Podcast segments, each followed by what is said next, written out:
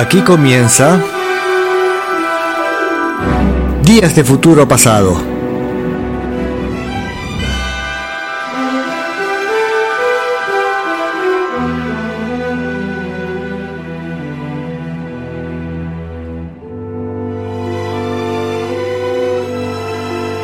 Un vistazo por la música a mitad del siglo XX.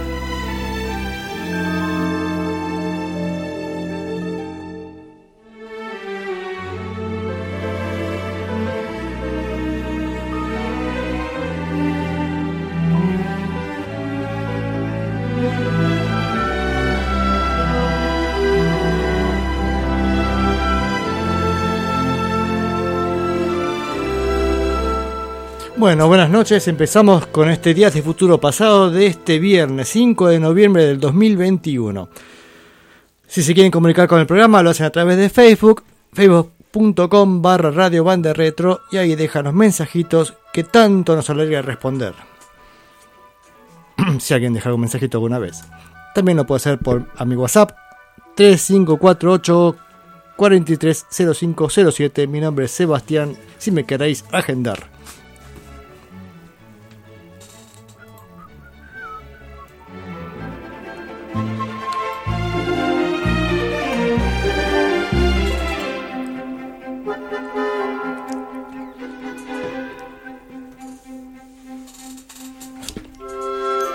Qué esta silla, che, que meterle aceite. Bueno, ¿en qué estábamos? Estamos de empezar el programa del día de hoy. Eh, hoy tenemos dos temas nada más este, para este programa. Pero antes de empezar con los temas en cuestión, que son los anunciados en los volantes que habrán visto en Facebook o Instagram, porque también esta radio tiene todas las redes, más allá de red, todo tiene. Este, Instagram también, Radio Banda Retro, y ahí aparecen los anuncios de cuando empiezan los programas tan afamados de, este, de esta radio, ya sea Días de Futuro Pasado, los viernes de 2022, los miércoles de 2022, La Neurona Nocturna, y jueves por medio, El Viajero Sideral de 22.30 a 23 y 59 minutos. Porque a las 24 Martín se convierte en calabaza, creo yo que me había dicho, algo así había. Este, mm, y empezamos con el programa del día de hoy. Empezamos siempre con algún rock and rollito. Habitualmente es Buddy Holly quien nos este, corta el frío inicial del programa. En este caso será Carl Parkins con su famoso Honey Don't. Honey Don't que salió editado como simple. Era como lado B del simple Blues Shoes. Salió el primero de enero de 56 qué, inoportuno, ¿no? Porque se supone que uno tiene que aprovechar el mercado navideño, no cuando ya todo el mundo este, abrió su regalito. Bueno, si alguno se olvidó de comprar el regalo para Navidad o lo que sea, bueno, el primero de enero, este, Carl Perkins sacaba este, este simple.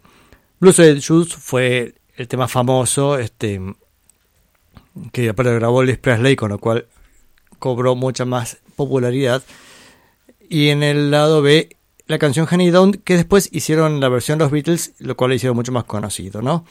Em, fue grabado en los en Sun Studios, porque el productor era Sam Phillips, el mismo productor de Elvis Presley, en la época eh, más poderosa de Elvis Presley, la época del rock and roll, que fue lo que le dio su, su empujón inicial.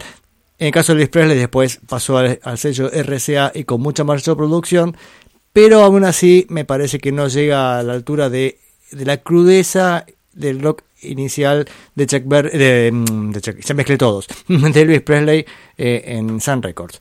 Pero bueno, Sun Records era un sello discográfico que se especializaba en rock and roll y ahí sacaron estas canciones tan bonitas como esta Honey Don't. Antes de empezar con la canción, me gustaría que escuchemos la batería una vez más. ¿Por qué? Porque la canción todo el tiempo es es un corte continuo y lo cual para bailar es un, es un problema, ¿no? Porque para el bailarín dice, ¿qué tiempo llevo? Entonces fíjense que la batería, este, a pesar que la, las guitarras y el bajo corta dejando la, voz que haga su trabajo, además con ese intervalo tan extraño de tocar un mi mayor y un do mayor, este, más allá de ese intervalo extraño, la batería todo el tiempo está haciendo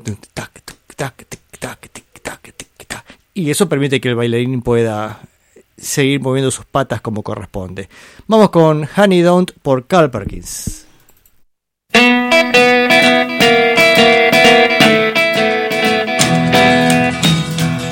Well, how come you say you will when you won't? You tell me you do, baby, when you don't. Let me know, honey, how you feel. Tell the truth now, is love real? Uh-uh. Oh, honey, don't.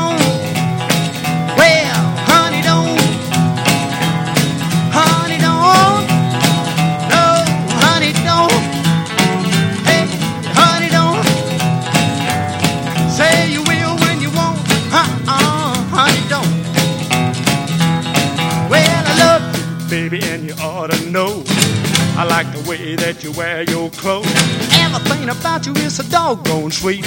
You got that sand all over your feet, so uh-uh. Hey, honey, don't. Honey, don't. Well, honey, don't. Uh-uh, honey, don't. Honey, don't. Say you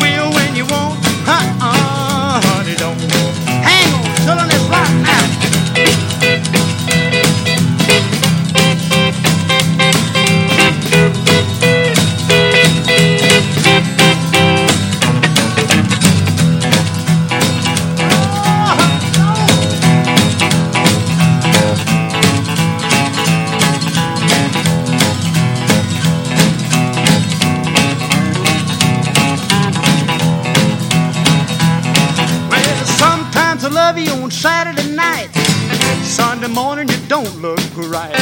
You've been out of painting the town. Uh huh, baby, been slipping around. So, uh uh. Hey, honey, don't. Well,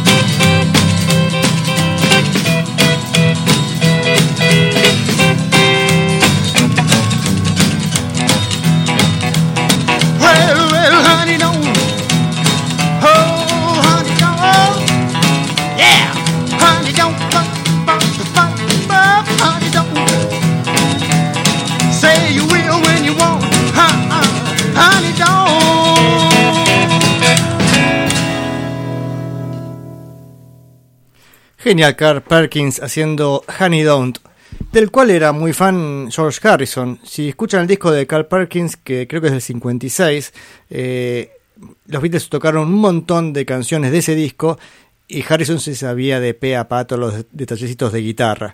Así que, indudablemente, el pequeño George, cuando escuchó este disco, dijo: Ah, qué interesante, aprendamos esto. Así que es interesante ver cómo se sabía todos los detalles de guitarra de, de estos discos de Carl Perkins. Pero vamos a pasar a, otro artista de los 50 en este caso con dos canciones que son un poco posteriores, son del 61 a las dos. Me estaba fijando si correspondían a un mismo disco y no, en realidad es este, una está en un disco y la otra está como simple. Y el artista es Chuck Berry. El disco es New York Box Hits. Ahí mm, no anduvo muy bien este disco, básicamente por los problemas que tuvo legales. Chuck Berry tuvo un escándalo grande con este porque fue detenido por cruzar de estado con una menor de edad que para colmo era blanca y el negro, entonces era un temita racial menor, bueno, un despelote, pero ya hemos hablado de Chuck Berry y él eh, era, tenía esta naturaleza. Bueno, ese era el disco y, el, el, tema que va a pasar ahora, antes de pasar el, una canción de ese disco, va a pasar una canción que fue simple, que salió en octubre del 61, eh, del sello Chess, y el tema es Come On. ¿Por qué? Porque está buenísimo. Y después fue, además fue canción elegida por los Rolling Stones para grabarla como su primer simple. Así que vamos con Come On por Chuck Berry.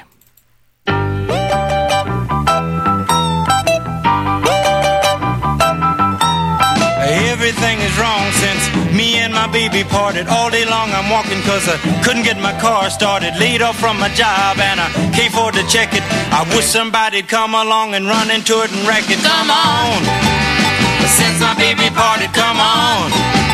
I can't get started, come on! Wish somebody'd come along and run into it and wreck it. Everything is wrong since I've been without you. Every night I lay awake thinking about you. Every time the phone rings, sounds like thunder. Some stupid jerk trying to reach another number. Come on. Since I've been without you, come on. Steady thinking about you, come on. Phone sounds like thunder. Some stupid jerk trying to reach another number.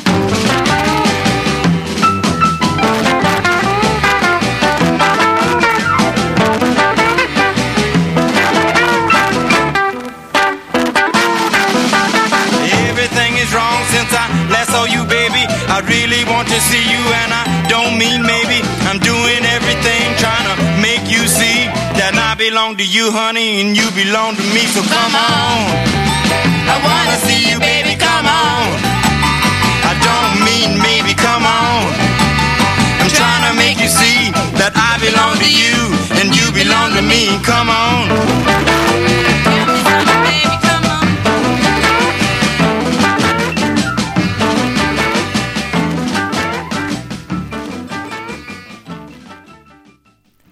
La crudeza de Chuck Berry para grabar Come On, esa crudeza lógicamente habrá sido lo que tanto sedujo a los Rolling Stones, ¿no? porque es parte también del sello Rolling Stone, es eso, tocar el rock and roll así con ese sentimiento. ¿no? Eh, esta era Come On, que fue un simple de octubre del 61. Eh, interesante de Chuck Berry es que habitualmente tocaba con el pianista Johnny Johnson, este, que lo acompañó en un montón de clásicos. Este, el, baj- el bajista solía ser Willie Dixon en las grabaciones de los, de los 50 pero en esta, esta en particular y la que vamos a escuchar después, bueno, esto no dice el, no tengo la formación, pero en la que vamos a escuchar ahora, que es importante que lo sepáis, este, anoten, anoten, el bajista en cuestión es Re- Reggie Boyd, Regie Boyd, con B larga, e, e Y. ¿Por qué? Porque también nos va a servir de introducción al primer tema de la noche, que será este, los Beatles según las portadas. Ahora explico de qué se trata esa selección arbitraria que hago de los Beatles. Pero mm, empecemos con este, quién nos va a dar el pie para introducir a los Beatles será Chuck Berry nuevamente y en este caso con la canción I'm Talking About You. Hablan, estoy hablando de ti. Eh, la canción, no estoy, no, no estoy refiriéndome a nadie en particular. Este, esta canción que grabó Chuck Berry para su disco de marzo del 61 eh, también este fue influencia en los Beatles porque de hecho la grabaron eh, en el no no grabaron en realidad tocaban en Hamburgo por ejemplo y también la tocaron en la BBC la canta John Lennon y no me acuerdo si en Hamburgo también porque a veces esas cosas por ahí van cambiando por ejemplo yo creo que Honey Don't en la BBC sino que lo canta John Lennon y en cambio en el disco Honey Don't que lo graban en el disco Beatles for Sale lo canta Ringo Starr pero mm, vamos este, con, Chuck, con Chuck Berry haciendo I'm Talking About You y después la versión de los Beatles cantada por Lennon, pero presten atención al bajo que nos va a dar al pie, el pie al tema siguiente, que ya se están imaginando de cuál se trata, la mayor parte de la audiencia.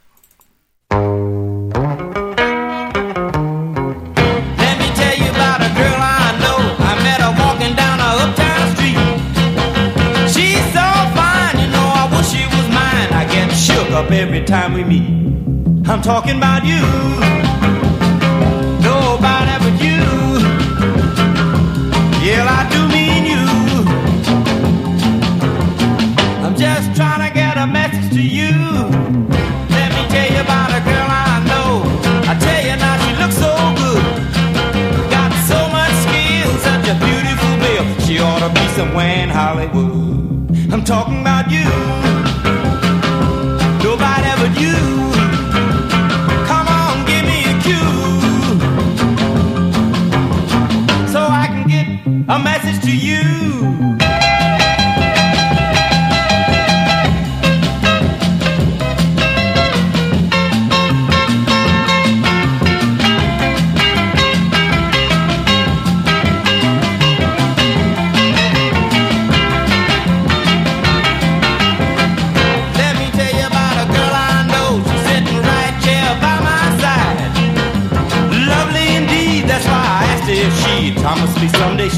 My bride.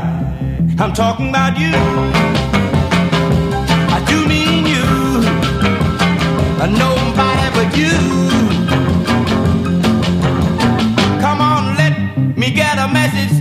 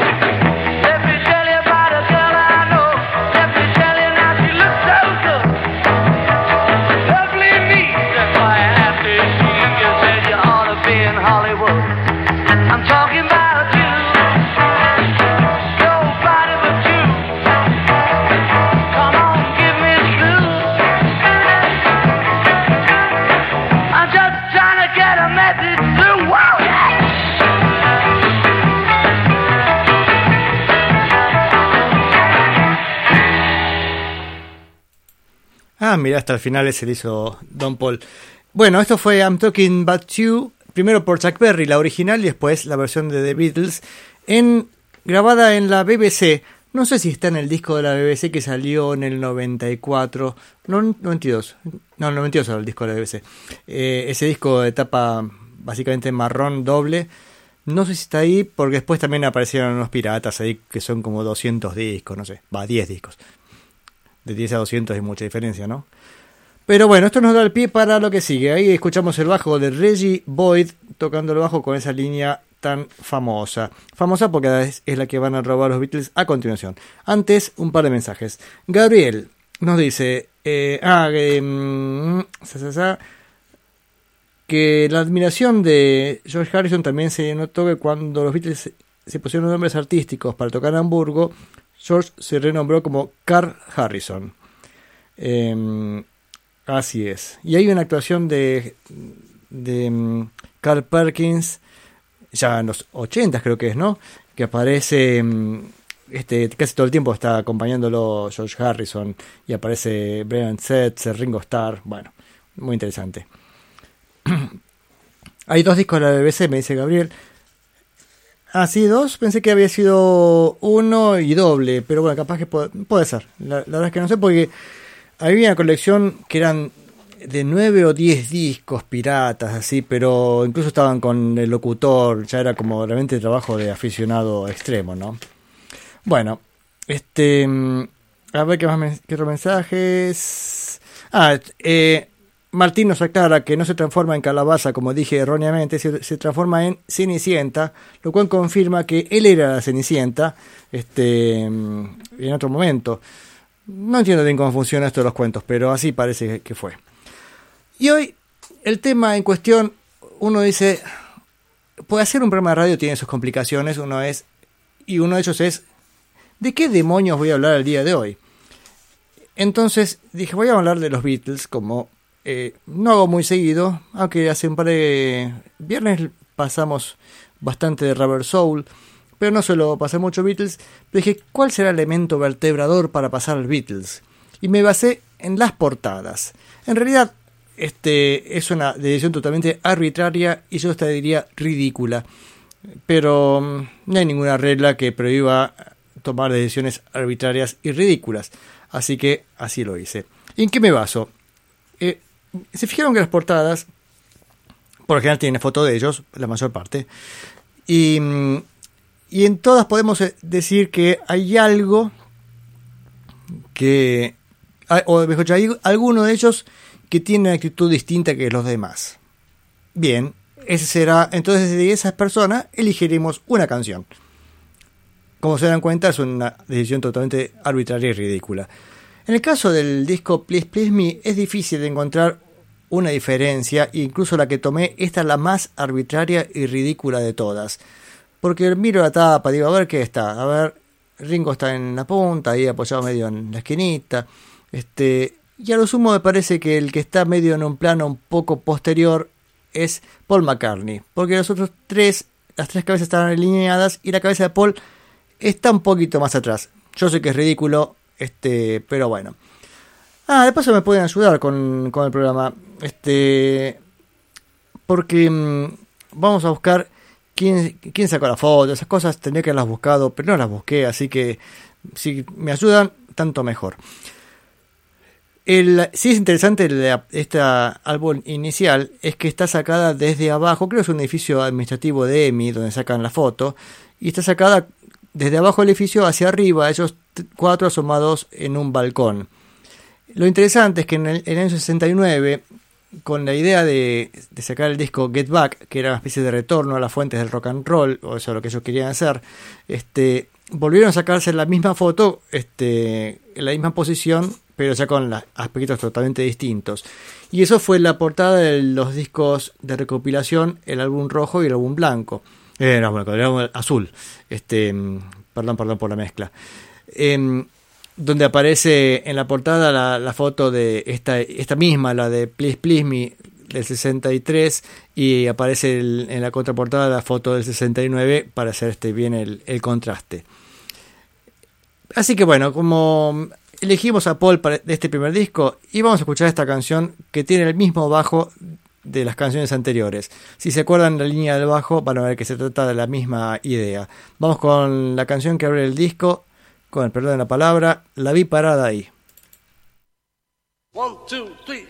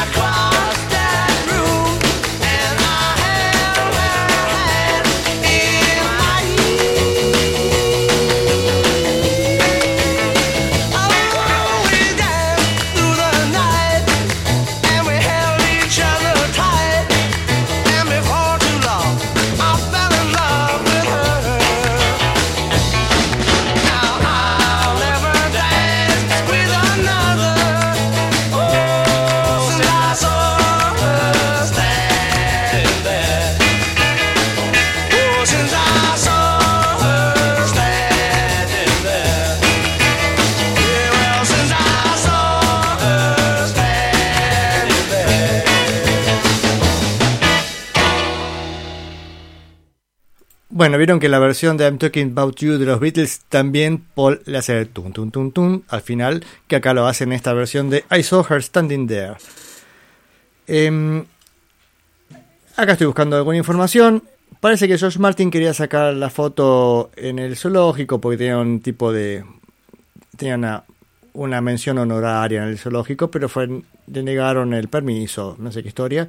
Entonces, medidas apuradas, este la sacaron en un edificio de, de, Londres, de EMI, en Manchester Square, por Angus McBean, a quien lo llamaron para también sacar la foto del 69 esta que les contaba para el disco Get Back.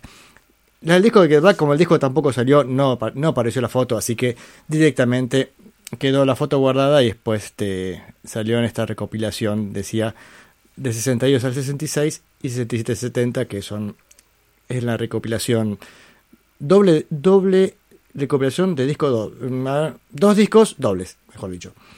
Bueno, a ver, acá tenemos algún mensaje. Bueno, saludamos a Mochín, este Rubén, que se, ha, que se ha sumado al programa, que el viernes pasado faltó, no sé qué, no sé con qué quilombo tecnológico andaba, entonces no pudo estar. Este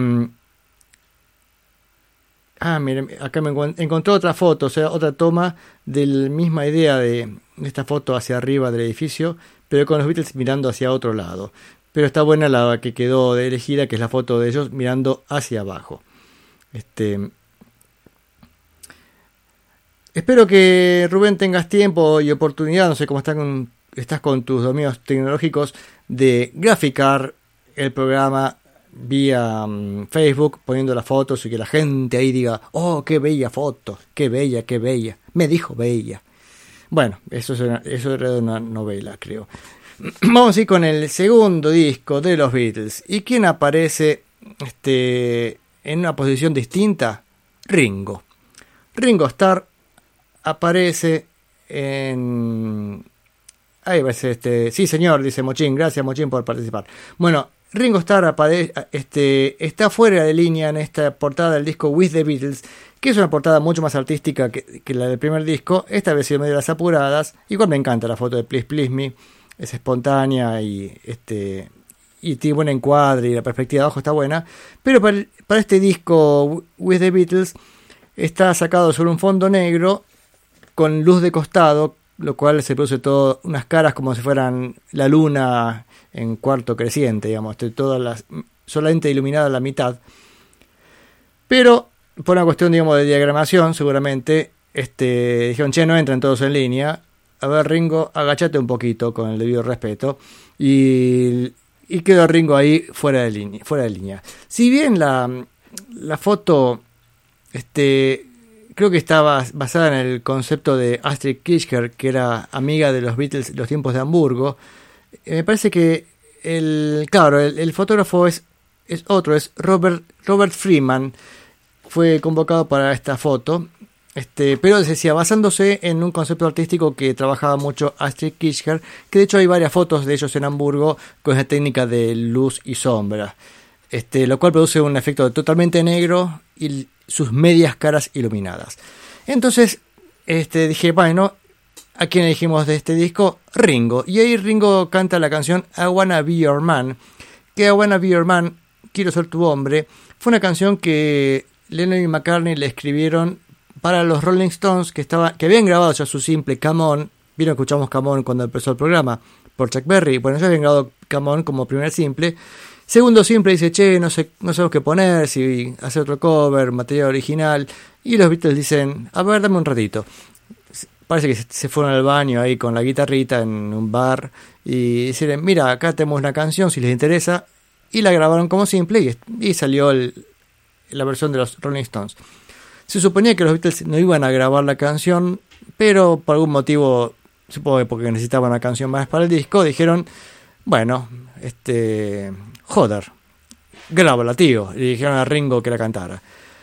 Vamos a escuchar primero, la versión de los Rolling Stones, porque es la primera que salió, además fue simple, así que vamos a escuchar la versión de los Rolling Stones y después a continuación la versión de los Beatles.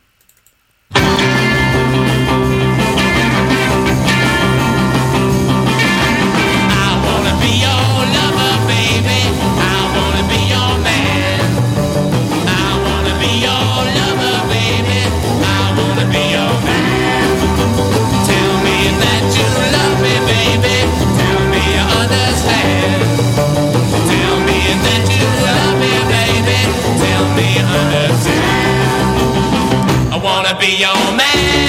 I wanna be your man.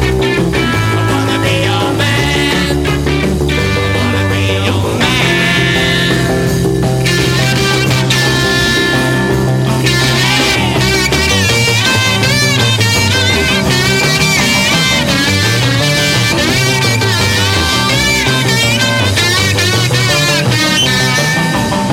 I wanna be your man.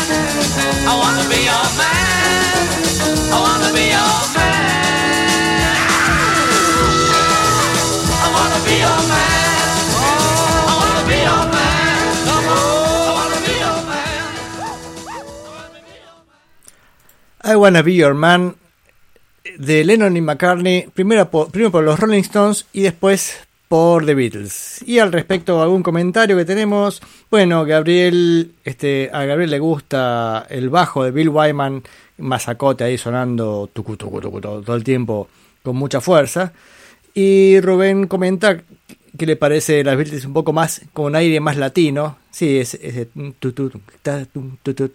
Este, no sé por qué será latino eso, pero eso es lo que un anglosajón entiende por latino, por supuesto, ¿no?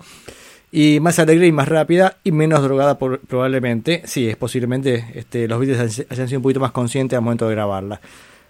Entendiendo que los Rolling Stones siempre están así en estado extremo. Bien, estos dos temas que escuchamos, o sea, de los Beatles, son corresponden al año 63, al primero y segundo disco, respectivamente. Tercer disco, eh, a Hard Night, a ver si alguien debe tres segundos para que digan a quién elijo. Un, dos, tres. Nadie escribe. Ahí Rubén está escribiendo, a ver, está escribiendo, a ver qué dice. Vamos a esperar que tenga respuesta. A ver, a ver. Vamos, no, decime las iniciales, porque esto es radio, no tengo el tiempo de radio, no es así eterna que uno... Ah, no, cierto que, que la radio llega más tarde a, a, vo- a vosotros, porque yo transmito en, a un... No importa, cosa del buffer. Este... mm, No, está escribiendo otra cosa, Rubén. Mira, yo estoy esperando que me dé respuesta y es verdad que si bien esto está en vivo, está, es un vivo y, y un pequeño diferido de, de segundos. Pero el disco en cuestión que sigue eh, a Hard Day's Night, banda sonora de la película, y aparece un montón de fotos de ellos en blanco y negro, así haciendo distintas expresiones. Este, pero hay uno que aparece dado vuelta, con el debido respeto, que es George Harrison. Em, George Harrison aparece de espaldas a la foto, o sea que mientras todos son caritas, ¡tuc! aparece una, una nuca. Bien, el tema es que George Harrison en este disco no compone ninguna canción. De las 13 canciones del disco, Rey, son 10 canciones pertenecen a John Lennon, 3 pertenecen a, Paul McCartney y listo, para de contar. Ahí está ahí este George, dice Gabriel Ravarini, que seguramente lo escribió en el momento que lo que empecé el certamen, así que puedes pasar a retirar tu premio, Gabriel. Este, sí, sí, George en a Hard Day's Night aparece al revés, este, así que aparece de espaldas. Fenómeno. Bueno, decía, este, no hay canción compuesta por George, pero sí, este, John Lennon le compuso una canción para que cante George. Y la canción en cuestión, es- cuestión es I'm happy just to dance with you. Como ya veo que hay un delay, entonces este juego no se va a poder jugar así nomás, porque si le doy 3 segundos y para cómo hay que esperar 30 que le llegue a sus oídos, no dan las cuentas. Este, mientras suena esta canción, vayan pensando el disco siguiente, For Sale, a quién voy a elegir. Mientras, George Harrison nos canta Soy feliz solamente con bailar contigo. ¡Ay, qué amor!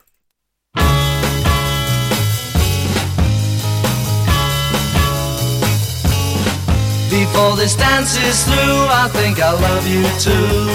I'm so happy when you dance with me. I don't wanna kiss or hold your hand. If it's funny, try and understand. There is really nothing else I'd rather do. Cause I'm happy just to dance with you. I don't need to hug or hold you tight. I just want to dance with you all night.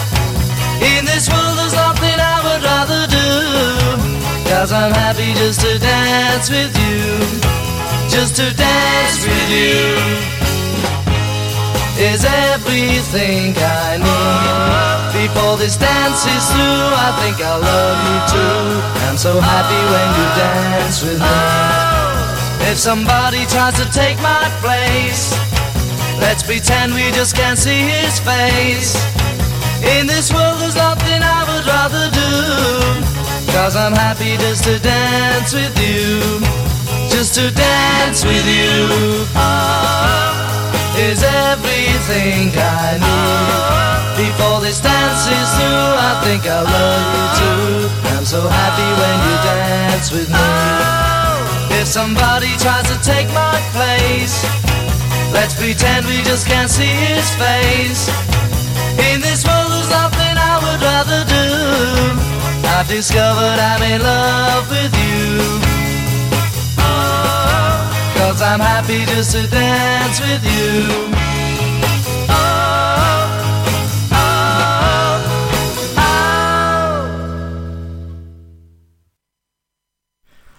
I'm happy just to dance with you de Lennon por George Harrison, va cantado por George Harrison por los Beatles, ¿no?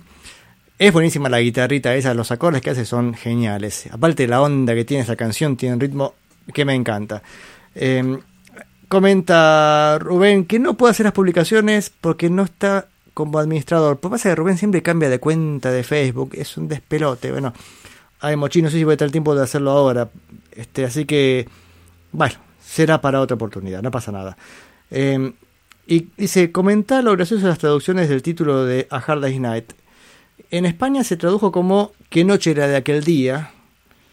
En francés, cuatro, que no sé cómo será cuatro en francés, cuatro garçons dans le vent. ¿Qué querrá decir, no? Cuatro muchachos dans le vent. Perdón, pero no conozco mucho de francés. Por no decir que no conozco nada de francés. En italiano, tutti per uno. Bueno, este. Tutti per uno, o sea, todos para uno. Ahí se me entendí un poco más. Este, qué creativo las, las traducciones, ¿no? Eh, y Gabriel sigue adivinando. Mira, en Beatles for Sale es Ringo. Sí, es Ringo nuevamente, porque fíjense la portada de Beatles for Sale. Nuevamente Ringo. Bueno, que aparezca un poco más abajo, supongo yo que puede tener con tema de su altura. Pero más allá de eso, está un poco ladeado. La, en la portada de For Sale siempre fue criticada como que ya se los mostraba a los Beatles cansados, y es verdad, ya es el cuarto disco y, digamos, desde el primer disco, bueno, sí, vamos a decir, el primer disco ya hay una Beatlemanía terrible, o vamos a decir al revés, antes del primer disco ya había una Beatlemanía este, existente, al menos en, dentro de su circuito donde se movían, ya sea en Liverpool. Porque en Liverpool ya eran una banda importante, tocaban todos los mediodías en el Cavern y la gente lo seguía y había un cierto fanatismo. A partir de, de los primeros dos discos son ya es un éxito a nivel nacional, este, pero a partir de febrero que viajan a del 64 que viajan a Estados Unidos, ahí ya es éxito mundial. Entonces ya para Hard Day's Night ya estaban bastante podridos y Beatles for Sale este ya se se dicen que estaban bastante cansados. Igual me parece que es un discazo que le encuentra un sonido este innovador, ¿no? Pero nuevamente ajustándonos al, al concepto de este programa ridículo y arbitrario, la portada de Full Sail nos muestra a un Ringo un poco ladeado, con debido respeto. Vamos con Honey Don't, que es la canción que canta Ringo, la canción de Carl Perkins que escuchamos este, cuando inauguramos el programa de hoy. Qué, qué cosa, qué épico, ¿no? Inaugurar un programa.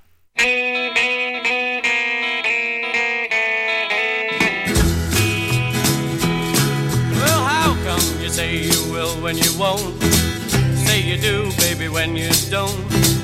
Let me know, honey, how you feel. Tell the truth now, is love real? But uh-uh. Well, honey, don't. Well, honey, don't.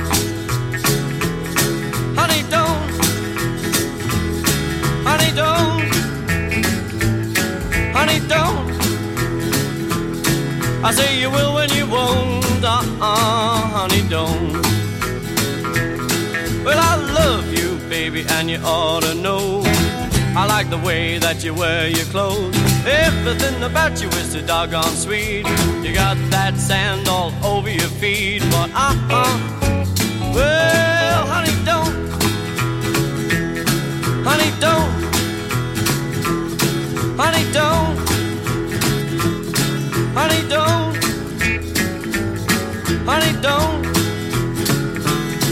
I say you will when you won't. Uh-uh, honey, don't. Ah, rock on, George, one time for me.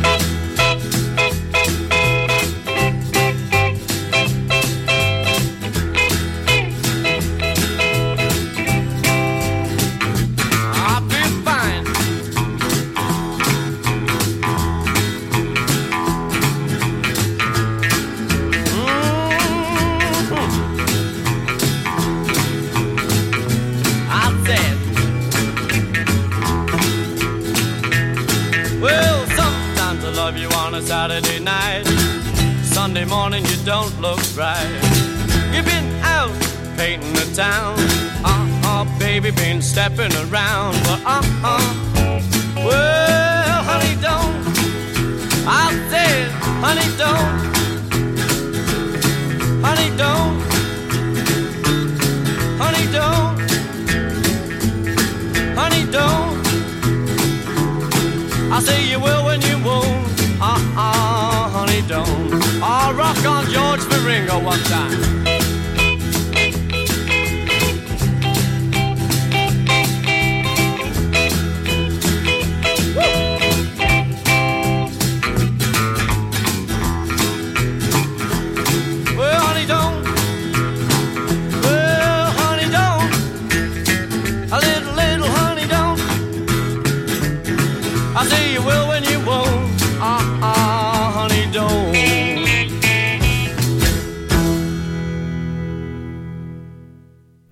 Honey Don't de Carl Perkins por los Beatles cantado por Ringo. Y estamos en este jueguito de, eh, de adivinar quién este mm, la canción de quién elijo mm,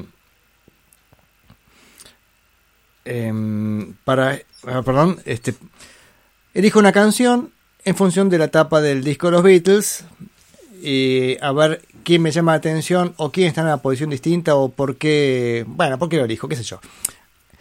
El disco en que sigue es el disco Help del 65. Y este es el único disco en el cual no puedo elegir a nadie, porque es el único disco en el cual aparecen los cuatro de modo uniforme, cada uno con una posición distinta, porque vieron que la etapa de Help trata de, de ser un lenguaje de señas, de ellos levantando los brazos, se supone que de alguna manera este, uno sería la H, el otro el E, la L y la P, en un código misterioso, porque en realidad creo que no significa nada este, la posición que tienen.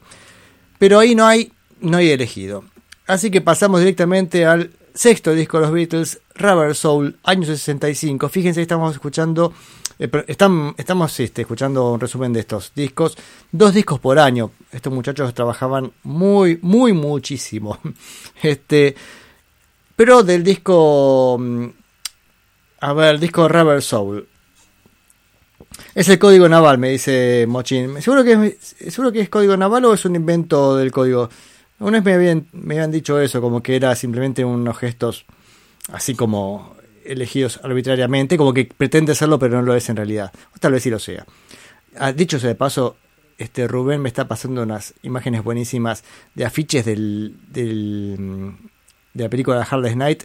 Bueno, esos cuatro garçons Dance, Dance Levent es, son cuatro muchachos al viento. Ahí está la traducción, gracias Rubén. Y hay uno que dice Hi Hi Hailfe. ¿Y esto en qué idioma será? Por Dios. Ni siquiera me doy cuenta de qué se, de qué se trata. Die Beatles. Ah, debe ser este alemán, supongo yo. Y andás a ver cómo se dice. Y esta otra foto de Beatles en el film Ayuto. Ah, bien, acá hay una, este, hay una, una edición italiana del disco Help que nada que ver este, con la conocida, sino son esos cuatro este, posando elegantemente para la foto. Cuando uno piensa en todas las cosas que hacían los Beatles, conciertos, reportajes, grabaciones, este, también era las sesiones de fotos, porque tienen sesiones de fotos cada, cada dos por tres, hay 200.000 fotos, muchas de ellas, bueno, este, algunas aparecían en, revistas, en las portadas de los discos, otras no sé, este, realmente no sé por qué sacaban tantas fotos, pero sé que sacaban muchísimas. Em, bueno, estamos ya, pasamos Help. em, Rubber Soul, si lo dije o no lo dije. Bueno, en Rubber Soul, lógicamente la portada en, cue- este, en cuestión es, muy buena foto de ellos cuatro. Que la anécdota es que cuando estaban haciendo la prueba de, de fotos, estaban mostrando una foto y otra, era con un proyector sobre una pantallita en una mesa. Y la pantallita estaba apoyada sobre algo y en un momento la pantalla se inclina, como que se cae y queda, queda inclinada. Entonces la foto parece estirada. Y ahí fue cuando todos dijeron, esa es la foto que queremos. Les gustaba la idea de la foto estirada. Y así salió Rubber Soul, aparte que le quedaba perfecta con el título, con su alma de goma, esos cuatro medio estirados. Y lógicamente de Rubber Soul, ¿a quién elegimos? O a quién elijo, porque no sé por qué uno habla en plural de sí mismo, ¿no?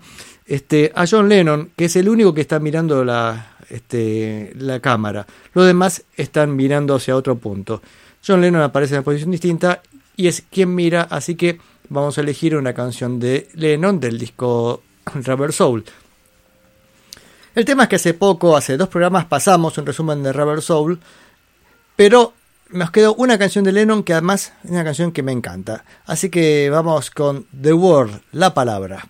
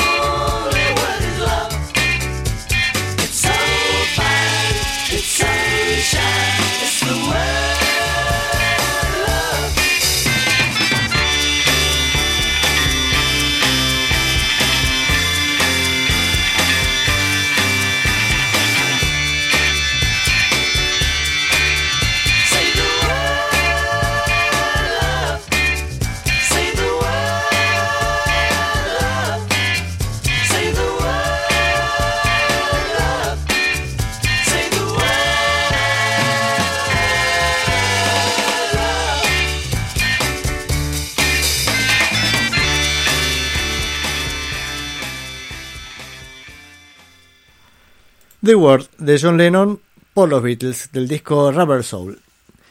Y así termina el disco del año 65, el último disco del 65, fueron dos discos, y ya termina el año porque el disco fue editado en, en diciembre del 65, el 3 de diciembre, junto con el simple, eh, ¿por qué me meto en estas cosas? Day Tripper y lado B, We Can Work It Out. Bueno, este, el tema es que el próximo disco en cuestión es Revolver.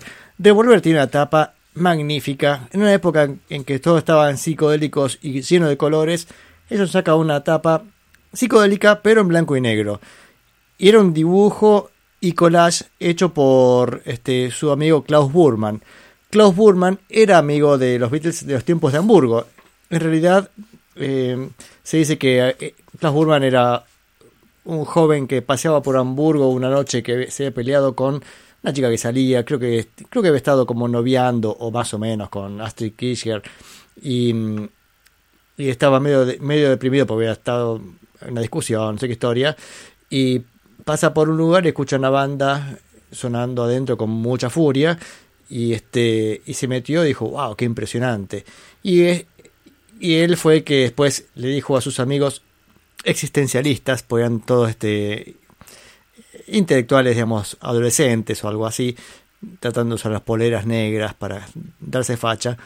Y él fue que dijo, che, hay una banda británica que suena increíblemente bien. Vamos a verla y ahí, se- y ahí solos este, vinculó a los Beatles con Astrid Kirchner, que era esta chica que además de ser fotógrafa, se enamoró del bajista de ese momento de los Beatles, que era Stuart Sutcliffe.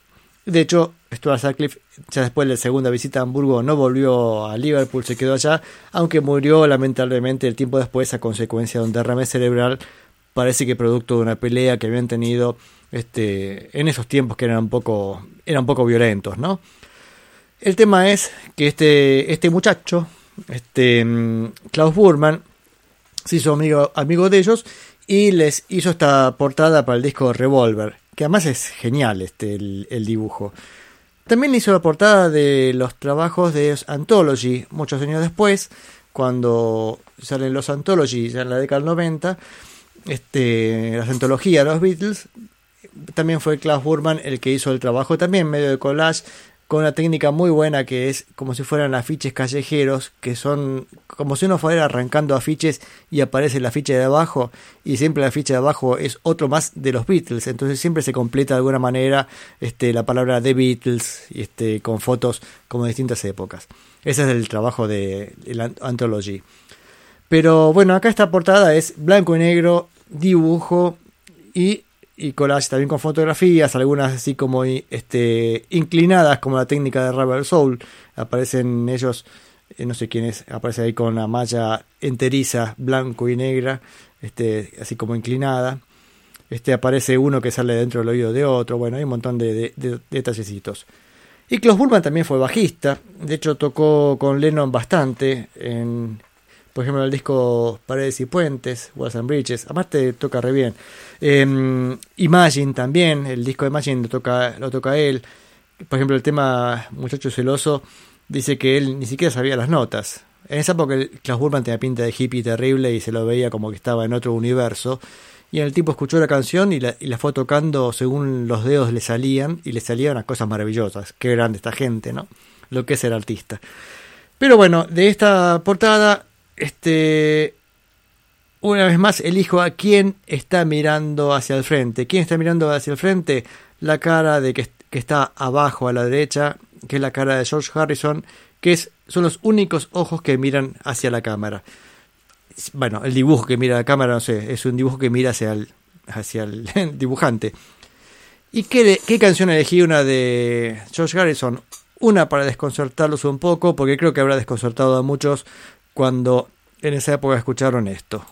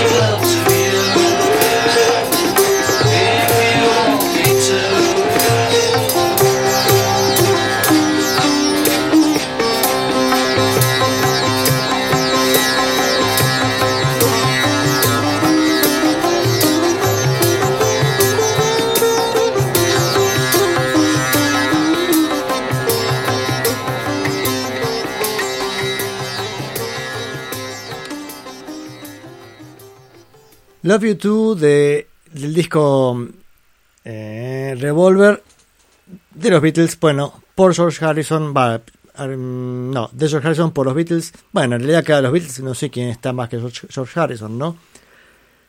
Está buenísimo el trabajo de, de esa guitarra distorsionada junto con la música hindú, realmente increíble, parece buenísima. Em, además no es una canción muy difundida de ellos, así que parecía estaba buena escucharla. Ah, Rubén nos dice que el de la malla del 1900 es Ringo. Bien, yo la foto chiquita que tengo en el teléfono no me llega a dar cuenta. Ahora pasamos al año 67. El disco Sgt. Pepper no nos trae muchas sorpresas respecto a quién elegir, ¿no es cierto? Porque mm, más ya que en la portada del disco, eh, el- digamos al frente del disco, es- ya Paul aparece un poquito más, grande, medio como un poco más adelante. A ver esperen si encuentro acá.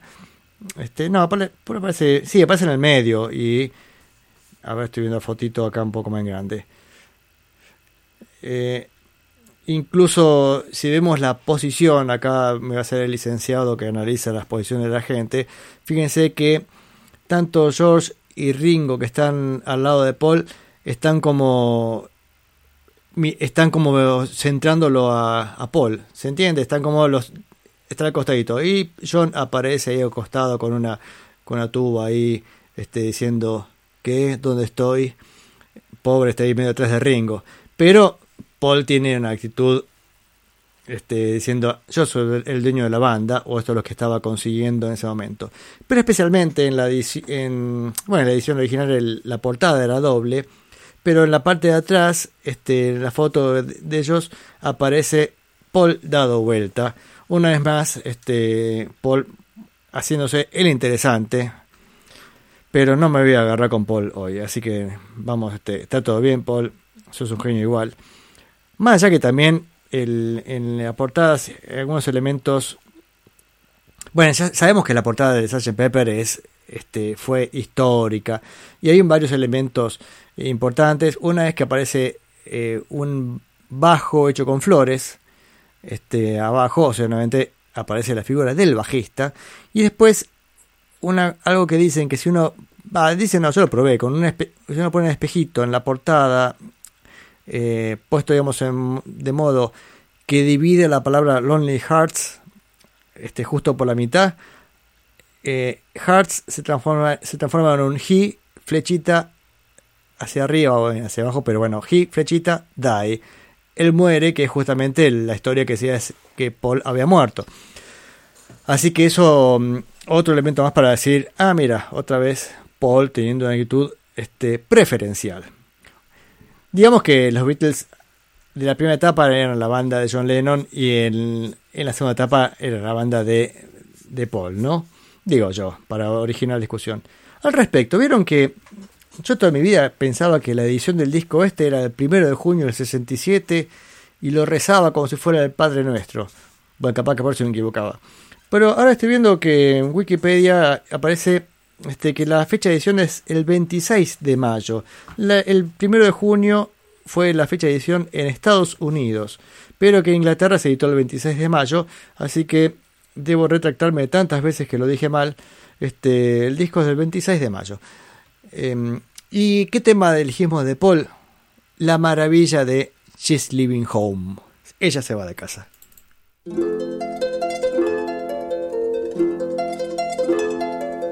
Wednesday morning at five o'clock as the day begins.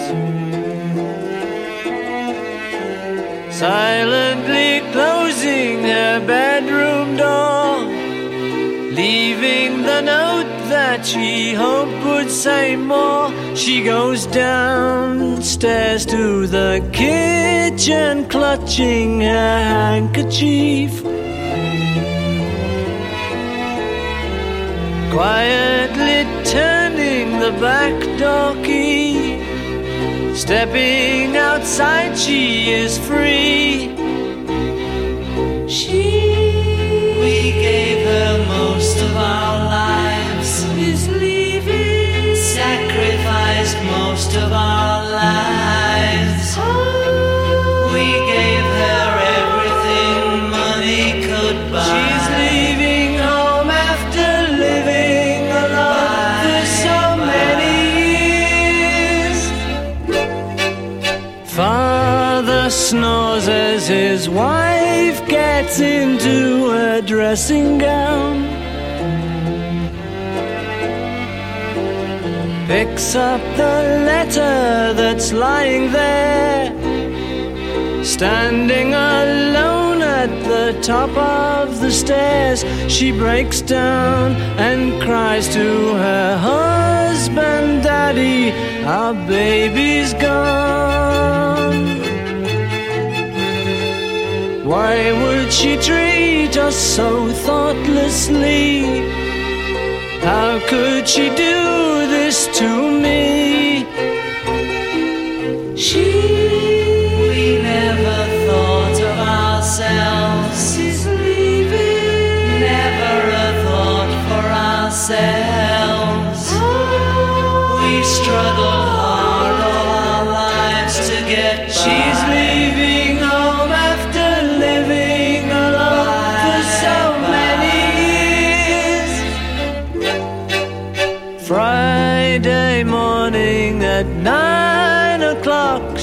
Is far away.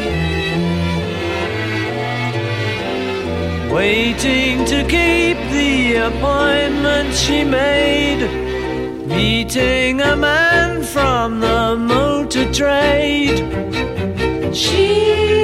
What did we do that was wrong?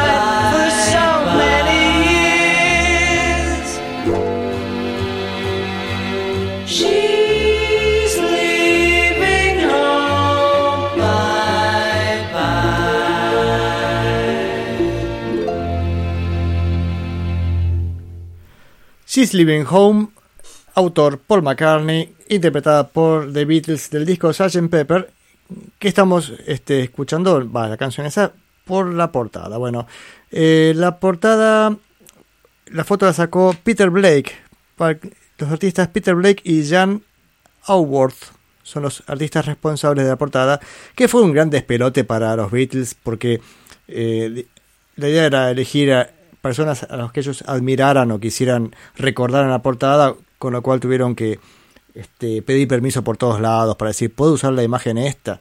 Y bien, y así apareció por todos lados, este, por todas llamadas pidiendo los permisos adecuados, ¿no? La canción de recién eh, fue arreglada por Mike, Le- Mike Leander, Mike Linder, porque parece ser que mm, en ese momento George Martin estaba también con otras producciones de otros artistas y, mm, y entonces Paul le dijo, che, George, a George Martin, ¿no? ¿Me haces la, este, el arreglo para She's Leaving Home? Dice, ah, mira, Paul, mira, tengo, no tengo tiempo, tengo que producir a otra, a alguien más. Ah, bueno, está bien. No, está bien, nada. Se fue media vuelta y empezó a buscar a otro y se encontró con Mike Linder y le dijo, che, Mike Linder, este, ya que George Martin no me quiere hacer el arreglo, ¿lo haces vos? Entonces a George Martin le dolió un poco eso, este, esa especie de traición de Paul, de no siquiera aguantarlo un poco y decir, déjame que te hago el arreglo, ¿viste? De cualquier manera, el arreglo es precioso, la canción es, es buenísima. Nos, nos, no me imagino que puede ser superada, este, no porque George Martin no tenga la capacidad, pero esta me parece que sea perfecta. Bien, bien, sigamos con los discos de los Beatles. En este caso fue el único disco que salió en el 67, si bien a fin de año sacan un doble extended play. mm, no sé si la portada de Magical Mystery Tour están ellos con máscara, así que ahí no podría... Si bien se sabe quién es cada uno en, la portada, eh, no hay mucho que decir al respecto. Este, estamos viendo discos además. Entonces el disco que sigue eh, es el álbum blanco. A ver, repasemos un poquito las, las tapas últimas. Más allá de Rubber Soul con ese efecto inclinado, que está buenísimo, ese efecto estirado, ¿no? Que se consigue con inclinar la, la pantalla de la, sobre la que se proyecta la foto. Eh, eh, Revolver, que sigue, es dibujo en blanco y negro. El que sigue, Sgt. Pepper, es una foto llena de elementos y de colores. Este, entonces ahora tenían que buscar algo también para superarse o algo así. Entonces Paul McCartney se contacta con un artista que yo voy a encontrarles el nombre, quién fue. Este, y una vez más, cuando dije que Paul se había hecho el líder de la banda, en parte era porque el único que se movía por hacer algo. Este, John hasta digamos hasta el 66 más o menos está lúcido, después se entra en una nube de drogas y de, y de depresión personal también, porque si entendemos la psicología de John, John quería ser el número uno de, este, del mundo. No sé bien qué, pero él quería ser el número uno. Lógicamente, bueno, en, en la música, ¿no? En el rock. Y de hecho lo consigue. Y entonces, ¿qué pasa cuando uno consigue lo que desea? Opa, ¿y qué hay más arriba de ser el número uno? Y no sé. Me parece que ahí se termina la, escalera. Entonces se entra en un estado tal vez repetitivo de pensar que estaba encerrado en, en eso y empieza también a profundizar en drogas cada vez más pesadas, ácido y esas cosas. Entonces ya el revólver este, se nota en las canciones una influencia importante del, del ácido, del LCD. Y en Sgt. Pepper ya está bastante volado, incluso las composiciones ya no son tan buenas. Y Paul está cada vez más enchufado. Paul estaba pleno porque además él estaba en una situación distinta, no estaba como John, que estaba casado, con un hijo. No era algo que él había pretendido, pero bueno, se había dado así. En cambio, Paul, soltero, bueno, estaba noviando con Jane Ayer, pero tenía su departamentito solo en Londres. est- Estaba codeando con el mundo artístico de Londres, así que estaba este, este a pleno y ese a pleno lo incentivaba a trabajar cada vez más. Entonces, Sgt. Pepper se lo cargó al hombro y lo, lo sacó adelante como, como puede ser Paul, ¿no? Pero toda esa situación terminó en crisis, de hecho John se pone de novio con Yoko Ono. Poner de novio realmente pensando en John y Yoko me suena una expresión un poco extraña, ¿no? Eh, empieza, esa relación le viene muy bien, básicamente porque Yoko de alguna manera lo contiene, Pero también para contenerlo también pasan por momentos mucho más pesados en drogas, cada vez más fuertes, este, y momentos cada vez más difíciles y se tienen el uno a otro sobre el cual sostenerse. Entonces ahí John ya empieza a sentir que, que la banda no le sirve y bueno, termina finalmente en un proceso, termina destruyendo la banda. Pero había más discos que grabar, aparte viajan a la India, estaban a pleno también, se muere su manager Brian Epstein en el medio. Y con ese viaje a la India, aparte tuvieron mucha creatividad, grabaron un montón de tenían un montón de canciones y deciden sacar un álbum doble. A pesar de que George Martin le dijo, no quieren sacar otro gran disco este, único. Y dice, no, no, queremos un disco doble. Y entonces sale el que se llamó Álbum Blanco, en realidad el álbum se llama The Beatles. Pero como, como su portada es totalmente blanca, bueno, este quedó con, con ese con ese seudónimo. El tema es que mm, claro, este cómo qué hacemos en la portada. Entonces Paul una vez más decía Paul en ese ímpetu de, de resolver las cosas, se encontró con el artista Richard Hamilton que le dice mm, a ver qué se te ocurre, ¿no? Este para la portada.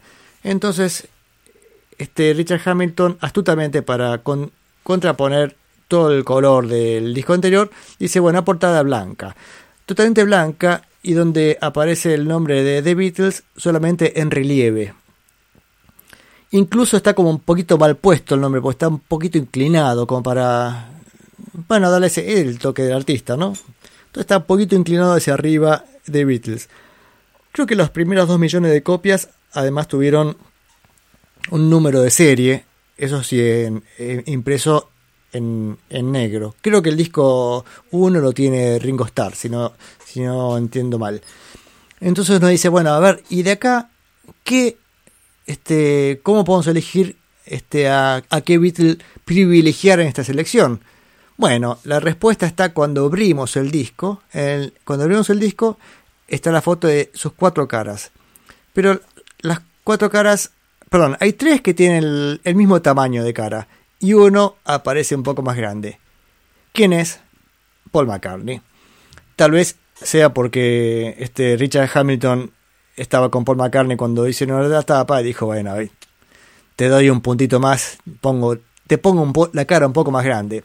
Entonces voy a elegir una canción de Paul McCartney. ¿Y qué canción de este disco? Este disco es tan genial. Entonces, este. mm, Me parece que voy a hacer lo mismo que me pasó hace un tiempito cuando nos juntamos con mi amigo Ernesto y Martín a escuchar el, este, música en 5.1. Estuvo buenísima la experiencia. Bueno, y yo dije, quiero una canción. Y la pedí, me, me miraron diciendo, ¿qué? ¿Estás seguro esa canción? Sí, sí, sí, está buenísima. Y después cuando escuchamos dijimos, sí, está buena la canción. La canción está en el disco 2 y se llama Honey Pie. She was a working girl, north of England way. Now she's hit the big time. In the USA.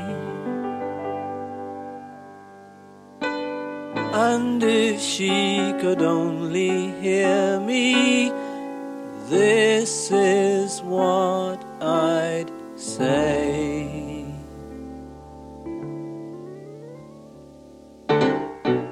Honey pie, you are making me crazy. I'm in love, but I'm lazy. So won't you please come home? Oh, honey pie, my position is tragic. Come and show me the magic of your Hollywood song. You became a legend of the silver screen,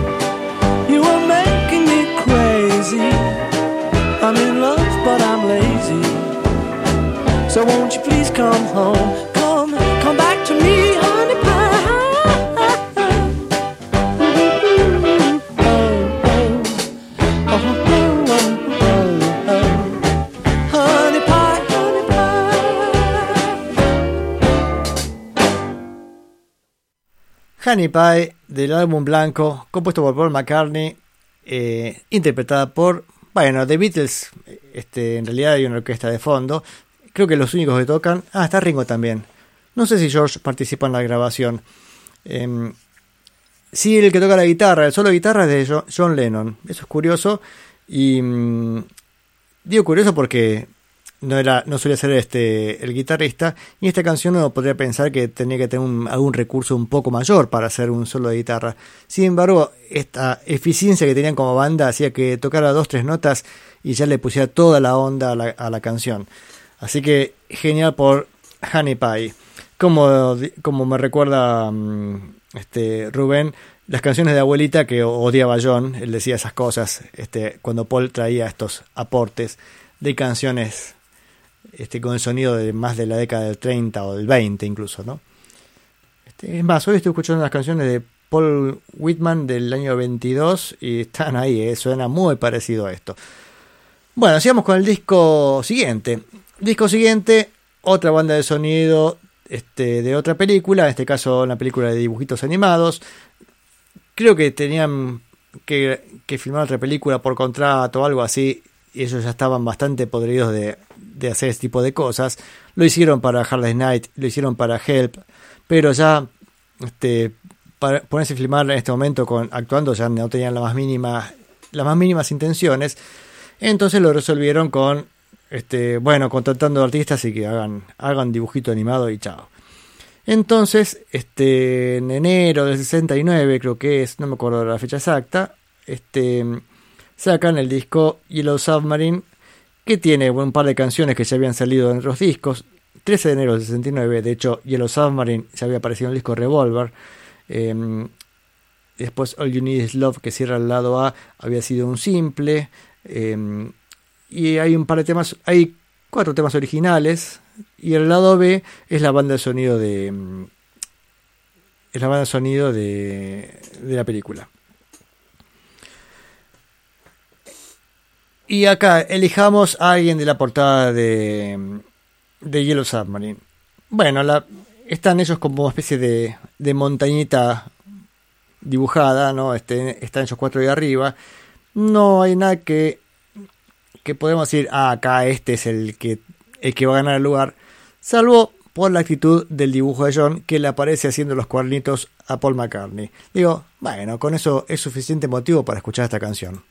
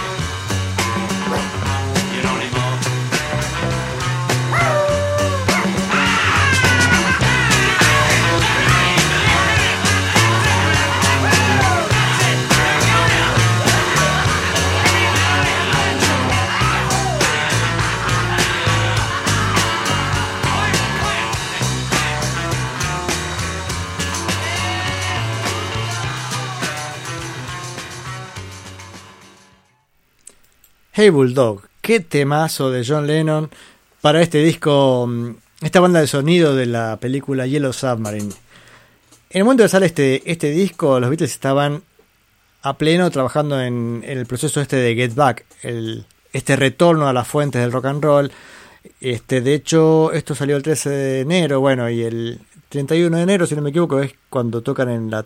¿El 31 es? O el 30, bueno, por ahí, que tocan en la terraza, ese famoso concierto, el último concierto de ellos, este, frente al público. Bueno, el público estaba en la calle, ellos estaban tocando en la terraza. Y estaban con esa idea de filmar una película, ver cómo iban a, cómo grababan un disco, y eso si faltaba algo a, a la relación entre ellos, era este, además filmarse mientras este, estaban grabando, ¿no?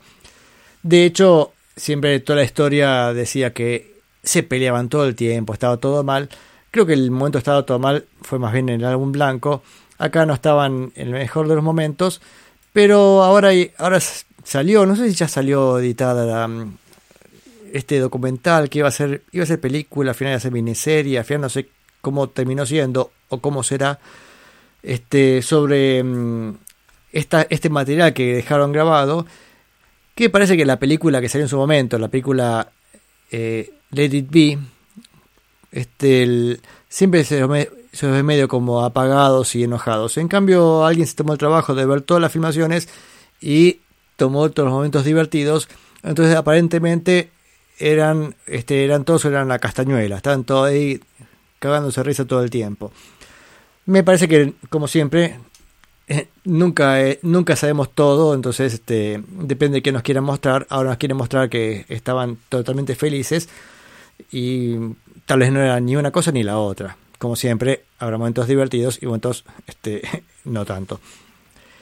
Pero esto era el contexto en el cual sale esta canción de recién del, de, del disco Yellow Submarine, pero um, ellos estaban con este otro proyecto en mente. De hecho, el proyecto no sale este, todavía, entonces dicen, che, bueno, basta, hagamos un disco más o menos este, como Dios manda. Lo llaman de vuelta a George Martin, que también estaba, ya que no quería saber nada de, de seguir grabándolos, porque ya la situación era bastante tensa.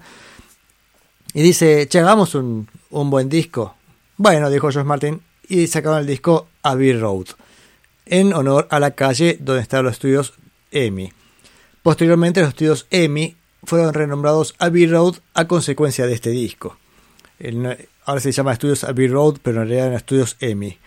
E EMI sería. Bien, y una vez más, a ver, famosa portada de Abbey Road. Los recuerdan los cuatro cruzando la calle. Más allá del escarabajo que dice 28 if, que era otro mensaje de la supuesta muerte de Paul, que era la edad que tendría Paul si estuviera vivo, ese, los 28 años. Este, está, John tiene un traje blanco impecable, este, George todo de, de jean, este, Ringo también está, está con traje, Ringo, ¿cierto? Sí, todos están bien vestidos, pero Paul, ¿qué hace? Aparece descalzo una vez más elegimos una canción de Paul para este disco.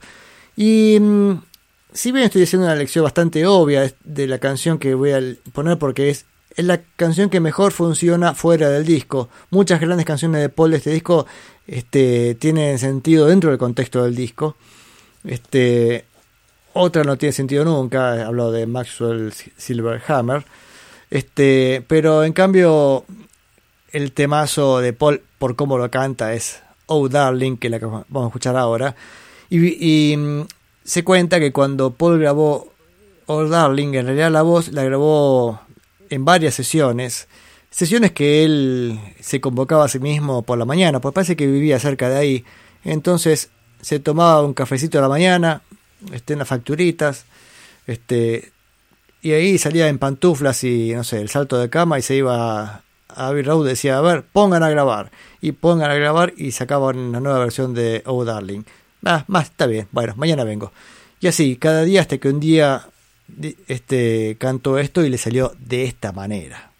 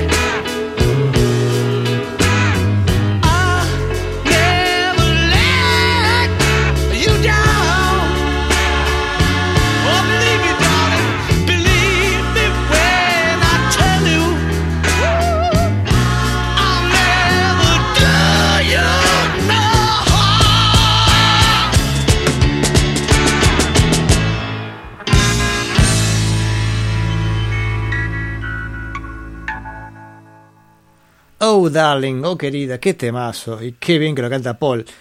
Pero bueno, el proceso de cantarlo bien le llevó su tiempito. De hecho, acá Juan comenta, le gustó tanto a Lennon que se la pidió cantar. Este, y hubo una toma, pero no se grabó. Sí, yo había escuchado eso, que, que Lennon dijo, sí, Oh Darling era para que la cantara yo realmente, porque el cantante de rock and roll soy yo. algo así, algo así dijo. Este, ahora, como, por como le salió por McCartney, parece es difícil creer que podría haber hecho mejor, ¿no? Pero esto me da que pensar que tal vez cuando grabaron la pista básica y, grabaron las primeras tomas de Paul cantando, tal vez no, no alcanzaba el nivel que buscaban.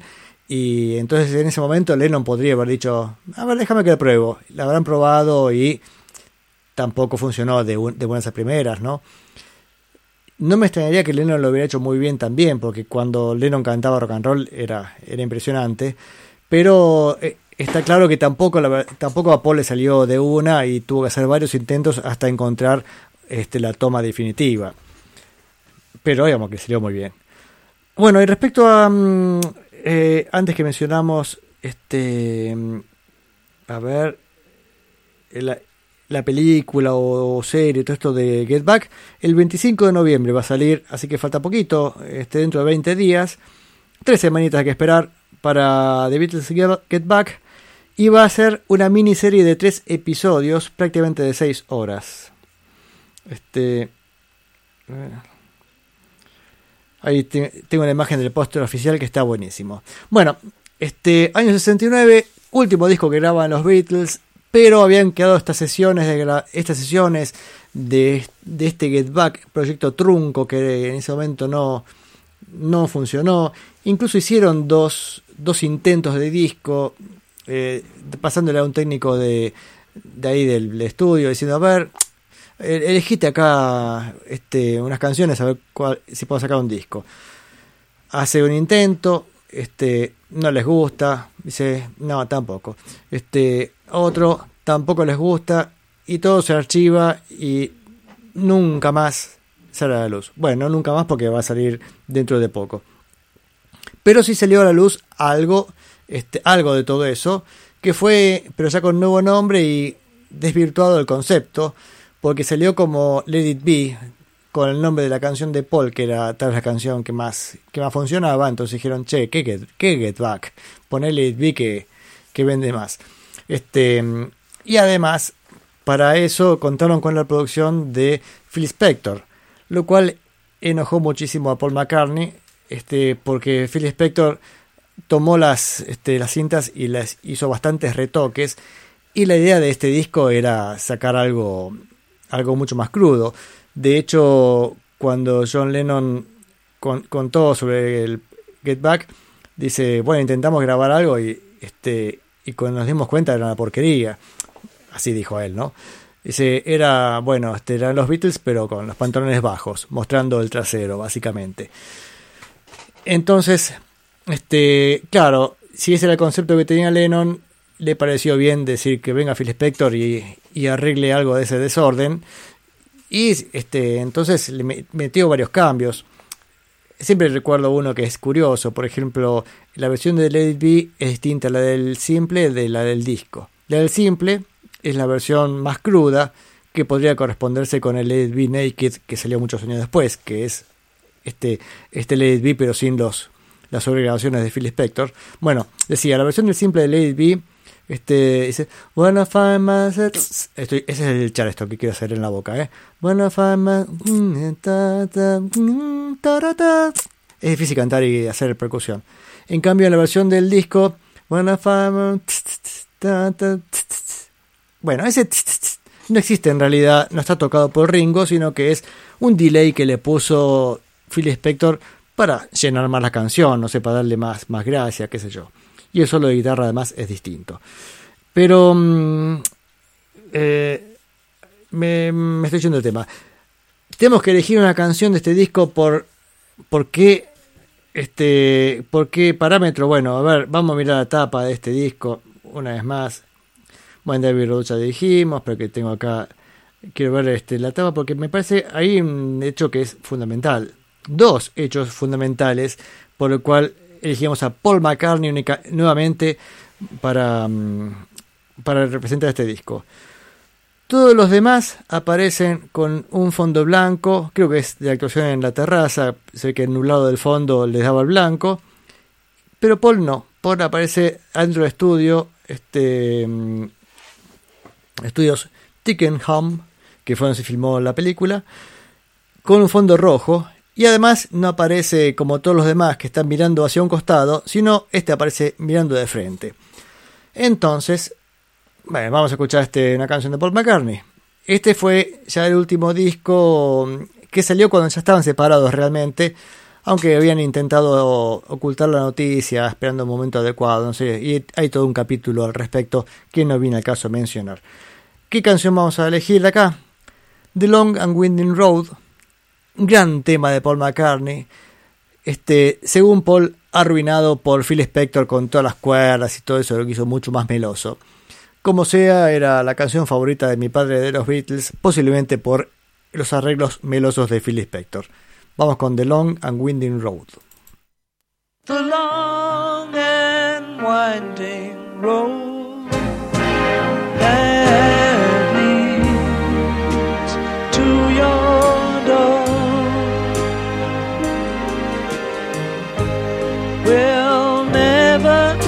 disappear. I've seen that road before. It always leads me here. Lead me to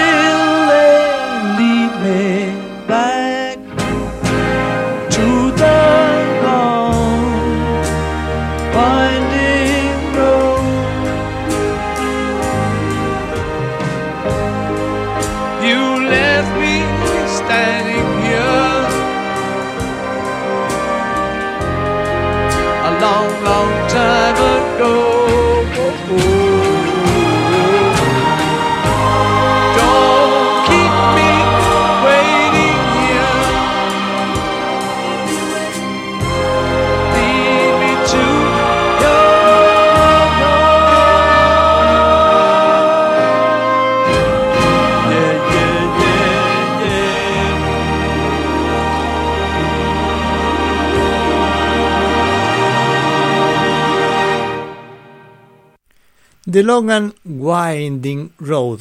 corrijo porque acá me mandó un mensaje de Paul McCartney diciendo, no, no, yo digo The Long and Winding Road. También me lo avisa Gabriel.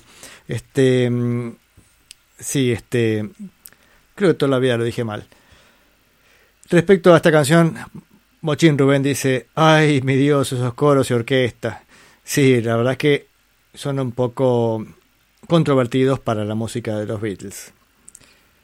Bien, con eso terminamos de recorrer la discografía de los Beatles, una canción de cada disco, salvo Help, pero que no cumplió con la consigna de destacarse nadie en la portada.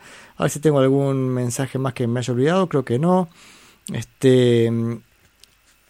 Che, ¿cómo, ¿qué tarde se me hizo? Este 9.46 y todavía no pasé nada de los Kings. Este, bueno. sigo de largo porque miren, fíjense, fíjense. Este, hoy hablaba con Gabriel, este, que tanto, que tanto me ayuda con la radio también. Bueno, con Rubén hablé algo este- esto mismo hace unos días. Decía, tengo una idea. ¿Qué les parece si este, empiezo a, a, a pasar el, o sea, llevar un capítulo entero a las dos horas y después el podcast lo subimos por partes, este, teniendo como siendo dos o tres podcasts cada uno con su tema, ¿no? Y esa era la idea hasta el día de hoy. O sea, esto hubiera sido un bloque, o sea, un podcast. La idea es que por ahí si a alguien por ahí no le interesa algo, no escucha eso y va directamente a lo que le interesa o si quiere escuchar todo el programa entero, ojalá, este, por supuesto. Pero siendo las menos cuarto, ¿qué demonios voy a este, hacer eso? Vamos directamente a los Kings y para colmo, fíjense, tenía elegido de el bloque Beatle entre pito y flauta andaba en los 35 minutos más o menos, porque ahí está metida algunas canciones de los Rolling Stones que bueno, ya saben cómo pasó. Y de los Kings tenía al mismo tiempo, porque el disco que en cuestión que iba a pasar a los Kings era el disco Preservation del 70, el acto 2 de Preservation, escuchamos el acto 1, este, y esto salió en el 74 y era un disco doble.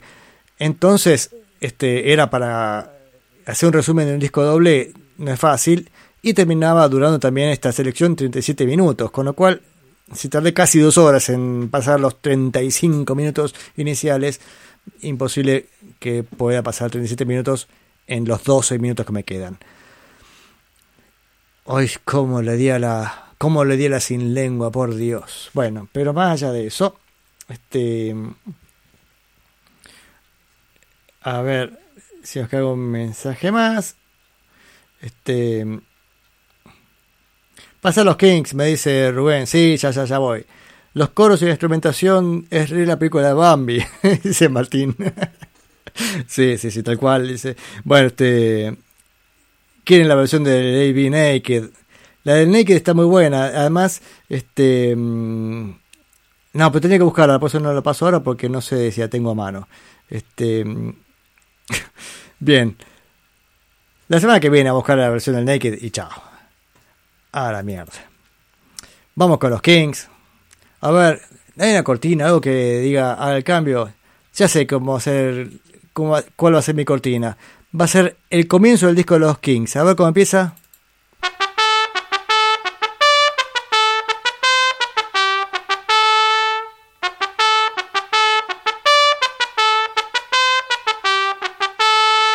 It has been rumored that a new People's Army has been formed by a certain Commander Black. A few minor incidents have already been reported, and further unconfirmed reports suggest that this is a definite attempt to overthrow the present government which is led by Mr. Flash. We would like to stress that these are only unconfirmed rumours, but we will of course bring you up to date news and information on these reports as they come in. Meanwhile, we do urge the population not to panic and to remain calm during the crisis. Please stay tuned to this station for further bulletins. Bueno, así empezaba el disco este, Preservation Act 2. Recuerden que este disco es un concepto en general que estaba teniendo Ray Davis, que estaba también con la crisis musical, ya estaba cansado del pop y rock este, que venían haciendo, habían hecho unos discos excelentes, pero él quería romper un poco el modelo y se volcaba a algo más, más teatral, algo más de historia entre Flash, que era el gobernante este, capitalista, que quería este, quería hacer todos edificios este, monótonos y modernos, mientras que el socialista le criticaba, no con el nombre del socialista, bueno, y que estaba este el linchera Trump, este viendo la situación desde afuera. Bueno, toda una historia así, un montón de historia, ¿no? El caso es que mm, era un disco que les, funcionó muy mal a los Kings en su momento, a la gente no le interesó demasiado esta propuesta. De hecho, me parece que después, no sé se recuperaron un poco con algún disco, pero ya, ya no era lo mismo. Parece que el momento de los Kings había sido este, la etapa anterior. Sin embargo, una segunda oída, más que segunda, en mi caso fue mm, tercera, cuarta, quinta, no sé cuántas veces tuve que escucharlo para decir, guarda que estos discos están muy buenos. De hecho, me llamaba la atención que Ray Davis toma estos discos como cada tanto vuelve a ellos, como diciendo, acá estamos, estamos en el pico de nuestra creatividad. Sorprendente. Eh, eh, cuando salieron de gira para presentar este disco, sea, esto, el disco salió el 8 de mayo del 74, eh, salieron de gira y en, este, en e- esa gira, este, no sé qué consumió Ray Davis, el tema es que tuvo una sobredosis de droga, tuvo algún momento complicado de salud al respecto. Más allá de eso, si bien el, el disco andó bastante, mal, la gira fue bastante, bastante buena. Pero vamos a escuchar un par de canciones, a ver la que las que seguimos hasta las 10. Introduction to a Solution. Así que tenemos la introducción a, la- solución.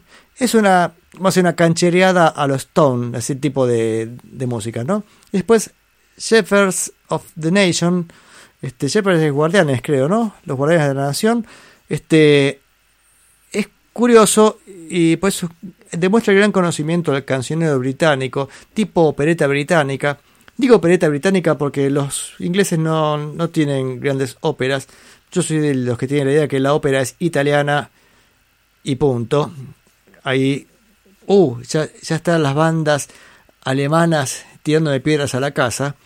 Porque hay quienes también dicen, no, pero la ópera de Wagner, la ópera de Mozart. Sí, sí, sí. Va. La ópera es Verdi y Puccini. Pero bueno, eso es un tema para otro programa. Este, pero acá a lo que iba es que Ray Davis utiliza este, muchos elementos operísticos o una especie de rock music hall. Así que vamos con esas dos canciones.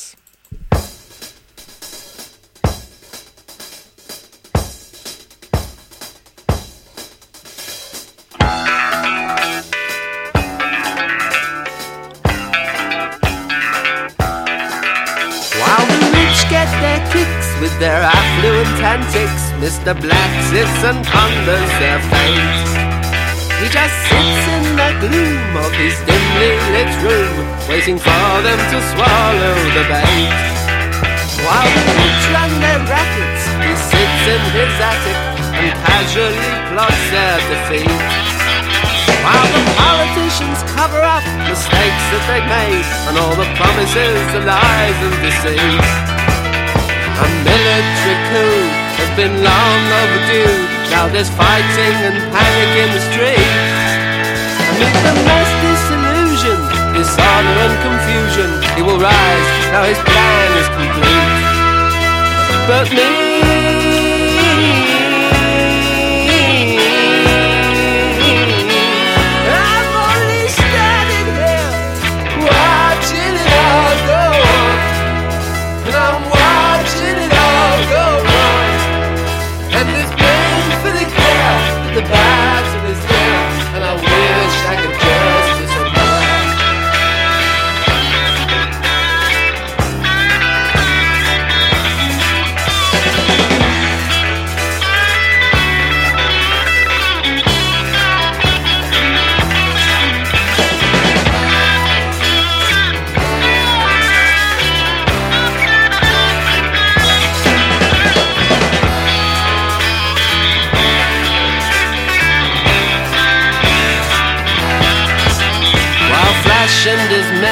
Champagne in the den and debase life with crude ostentation.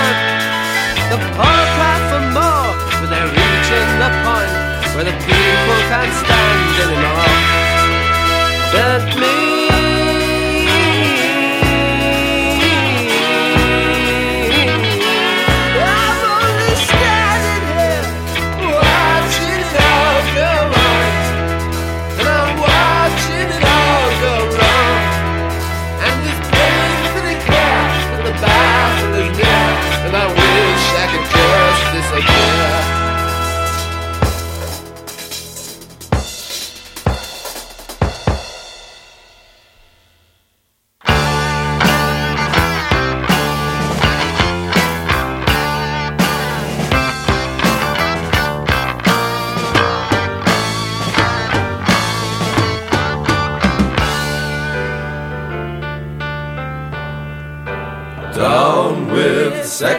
Sin, down with pot, heroin, down with pornography, down with lust, down with vice, lechery, and debauchery,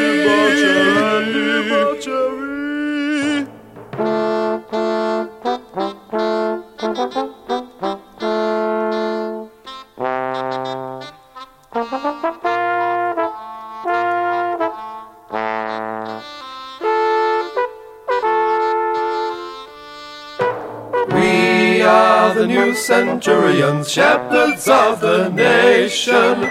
We'll keep on our guard for sin and degradation.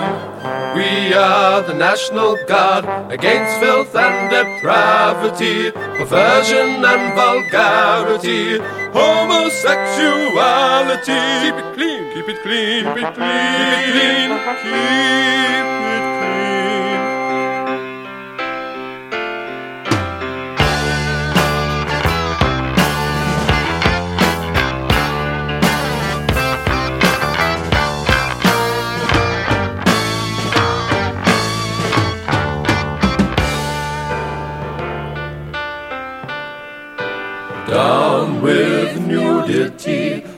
Breasts a bare and pubic hair. We're here to cleanse humanity from the man in the raincoat's pale face glare. So sodomites beware. Sodomites beware. We are the new centurions, shepherds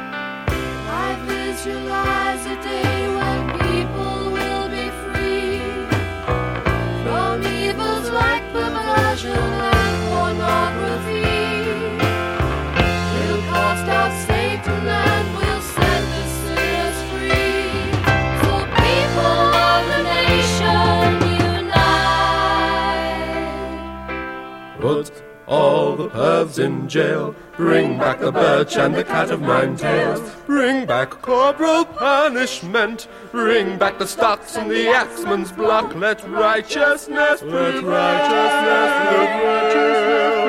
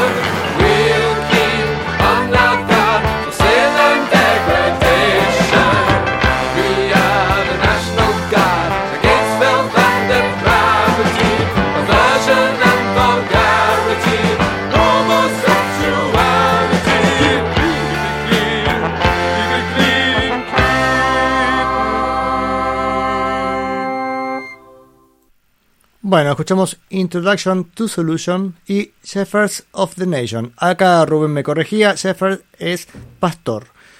Sí, lo, lo- lo sabía en algún momento, pero este ya me, me olvidé, es la presión del en vivo. Bueno, tenemos varios mensajes. Por un lado, Gabriel nos dice que en la primera canción el riff parecía el riff de Iron Man de Black Sabbath, como que tiene una onda, no es igual, pero tiene un parecido. Y que este último tema se parecía a los primeros discos de Queen, supongo el trabajo vocal, que acá les acá demostraban cuánto sabían de música, pero además hay cosas muy interesantes de guitarra y se ve que acá la banda está sonando realmente muy bien. Este, hablando de los Kings, también Martín nos comenta que en algún disco que cree que es el 71 eh, participa Rick Wayman en teclados, ya lo voy a buscar. Supongo que ya lo habré pasado, pero y no me acuerdo si lo mencioné en su momento.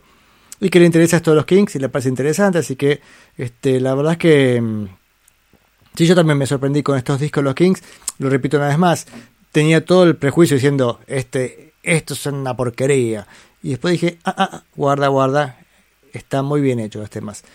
Eh, y tenemos un anuncio, este, Martín Carvajal, el conductor del Viajero Sideral, nos anuncia que este jueves a las 22.30 hay programa. Dice la gente ahí. Por suerte acá la banda de, de Wagner que estaba tirando piedras, acá festeja el retorno del Viajero Sideral con Río de Durán Durán. Ajá. Digo ajá porque probamos porque este, cuando nos conocimos con Martín, Martín parece que tenía 16 años, era un niño en esa época, me hablaba de Durán Durán completamente eh, borracho. Dice, bueno, estaba un poquito picadito, estaba un poco alegre este, en la fiesta de San Antonio acá, y que yo miraba con la cara rara diciendo, ¿qué me está hablando? Durán Durán, por Dios. Pero también, viste cómo es esto, hay que romper los prejuicios, como nos dice nuestro amigo Gabriel, y darle una oportunidad, así que espero con ansias escuchar tu programa, Martín. Y bueno, ya se nos acabó el programa. No pasamos mucho de este disco. Este, el, resto de las canciones son más rockeras que esta última. Esta era ya como el sumum de lo teatral o raro. Aunque hay otra canción rara que también quería este, pasarla como para cerrar el, capítulo, porque la verdad es que es bastante extraña la canción. Que es el. Salteo un poco el disco, aparte del disco es un resumen que voy a hacer. Vamos a pasar Flash, Flash Stream. The Final Elbow. El sueño de Flash. Es una, efect- una cosa bastante rara de, de sonidos. Me imagino que el que le puede gustar es a Martín. Así que Martín, este, disfrute de estas cosas, estos cuelgues raros que nos ofrecen los Kings. Antes de irnos a ver, este, bueno, el viernes que viene los espero para otro programa Días de Futuro Pasado. Espero que lo hayan disfrutado. Este, yo como siempre lo disfruté muchísimo. Este, así que mm, será un gusto tenerlos por ahí el viernes que viene. Em, bueno, no tengo mucho más que decir. Vamos con. Cerramos con este episodio con una cosa bastante extraña. Que yo no sé si lo iba a pasar realmente dentro de todo este bloque. Porque no tiene mucho sentido musical. Porque son los sueños de Flash. Y los sueños son medio extraños. El tema es que Flash, que es este gobernante capitalista y desalmado, bueno, se encuentra con su alma en realidad. Porque dentro del Flash, eh, dentro del, sueño, eh, le dicen Flash, este, ¿sabes quién soy? Soy tu alma. Y en un momento le dice, y eso suena, esta frase está bastante buena, dice, gente como vos hay y habrá para siempre.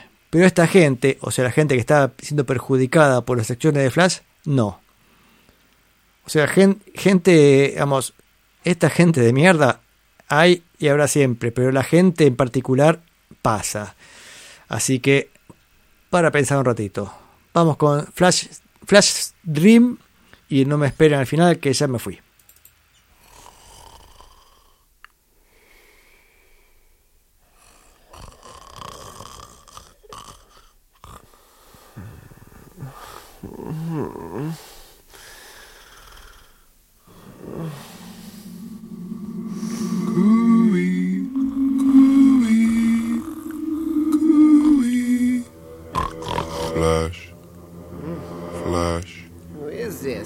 Wake up, Flash. Can you hear me, Flash? Who is this who dares to wake me from my slumber? Need I announce myself? Am I such a stranger to you? Say your name. Speak. I am your soul. My soul? I have come to show you who you are. Show me who I am? I know who I am, you upstart. How dare you intrude? You lied and schemed and took over a simple village and turned it into a vulgar playground for your own money making ends. Before you came, people lived simple lives. This was a happy place. I think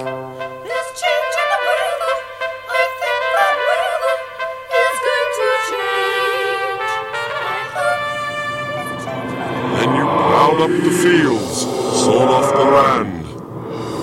Mind your own pockets with the profits. Lies, lies!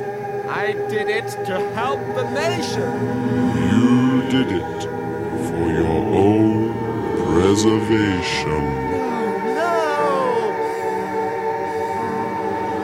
Prepare yourself, Flash. There are many who suffered at your hands. Craving for vengeance. Time is running out. Can this be the end? Can this be the swan song, the final elbow? I will not go. The people need me. Men like you will always come and go, but the people will go on forever. Take one final look at the past, Flash. Enjoy it.